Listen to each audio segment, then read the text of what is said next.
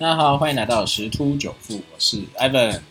哇，这个今天的大盘啊，又是开高走低。好，首先来看一下昨天欧美的有一个数据哦，就是 CPI 的一个经济数据哦，它这个升幅是超过预期的，所以这个通膨的警报又响起了。啊，那这个会是十三年来最大的一个增幅啊，比去年同期涨百分之五点四啊。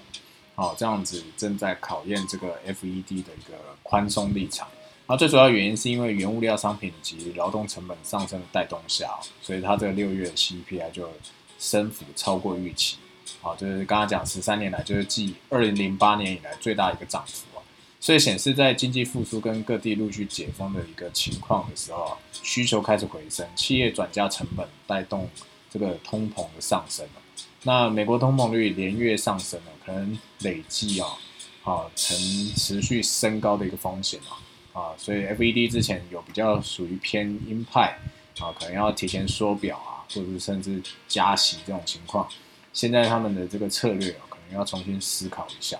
啊，所以这就牵动了这个整个金融市场啊，昨天黄金也是大幅的震荡，那今天的话是呃这个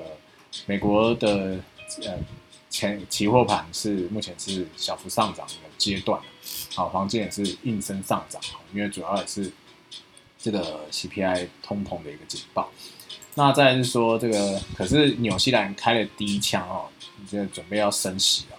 啊，因为他可能意识到这个可能通膨之类的一个情况。好，那再我们回到台股的部分啊，昨天是啊，贵买加起来是。啊，上市加上柜加起来是八千三百三十七亿哦，哦，又报了一个天量，第二大天量哈。啊，那昨天的情况是资金退出航运的原物料股，啊，电子比重是拉高。但是呢，今天呢，啊，今天我们来看一下，今天一样多空力道拉扯啊，好，开高走低啊，啊，这个这两天啊，大盘都是震荡大概两百点左右啊。那最主要的话是由这个护国神山台积电。好，再去撑做一个撑盘的动作，好，因为这个营运展望非常不错，这个外资啊，好像又有点开始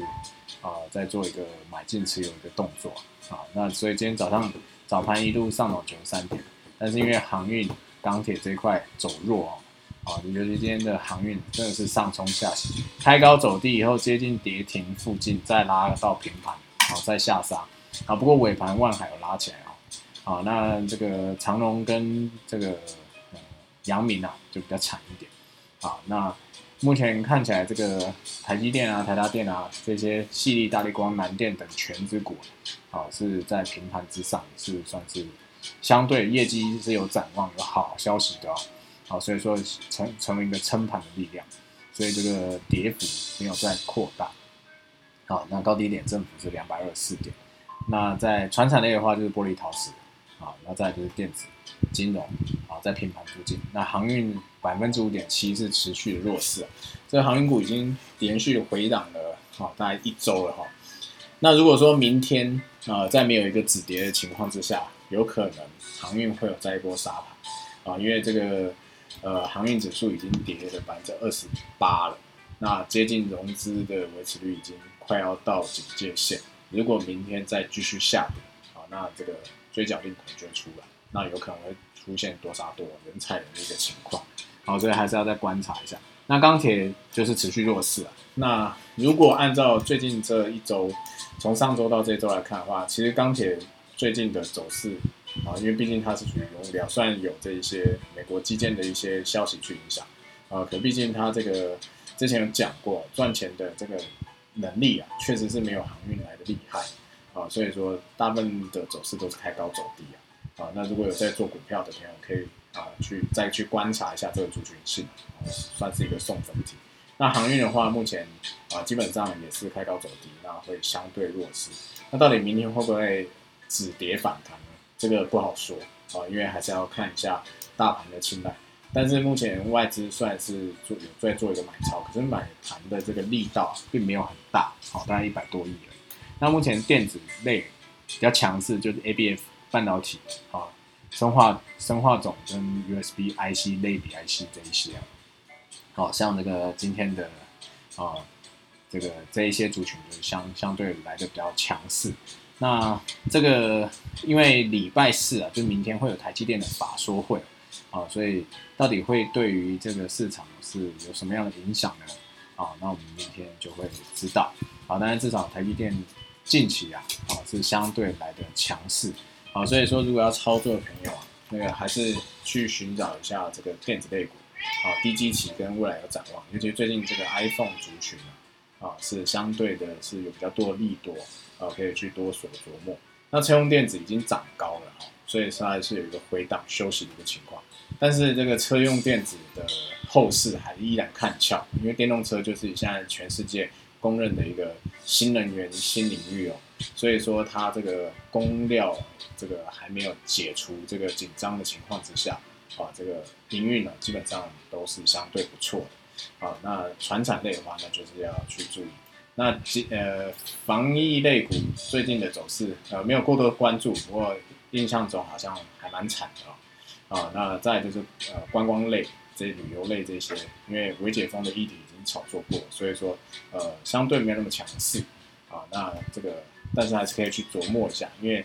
现在新闻在想说，那二十六号到底有没有可能全面解封哦？但是目前看起来啊，因为他们希望是这个数据清零的时候才要去做一个微解封，呃，全体解封的一个动作。因为毕竟怕啊，其他有些国家就是这样，微解封以后就又又出现单日确诊飙高，像东京今天又出现单日确诊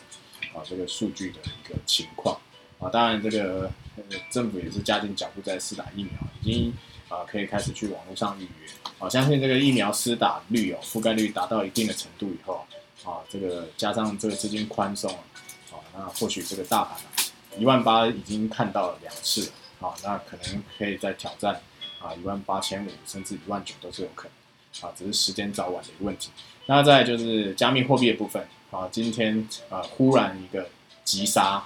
啊急杀了千接近千点，啊后来盘整了一下又拉回来啊。啊，这个跌幅收敛，那目前看起来它是三角收敛的一个情况，那已经大已经压缩到一个极致，那这时候通常会出现两种情形，啊，就是不是往上大涨，是往下啊急杀，啊，那当然这不是干话了哈，这个这个是因为市场都能压缩到一个极致以后，它一定会选择一个方向去走，那目前大概率看起来它还是会往上做一个反弹，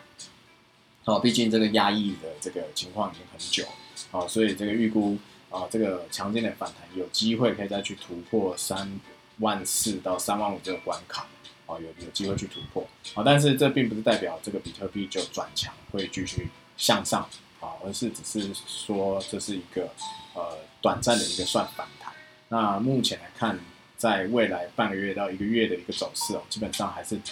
对会是一个震荡整理，然后有点是往下行的一个风险啊，所以这个。这些呃动态就给各位朋友知道啊，那就是还是要注意那个交易的风险，做好啊这个停损。好，那我们今天分享就到这边，拜拜。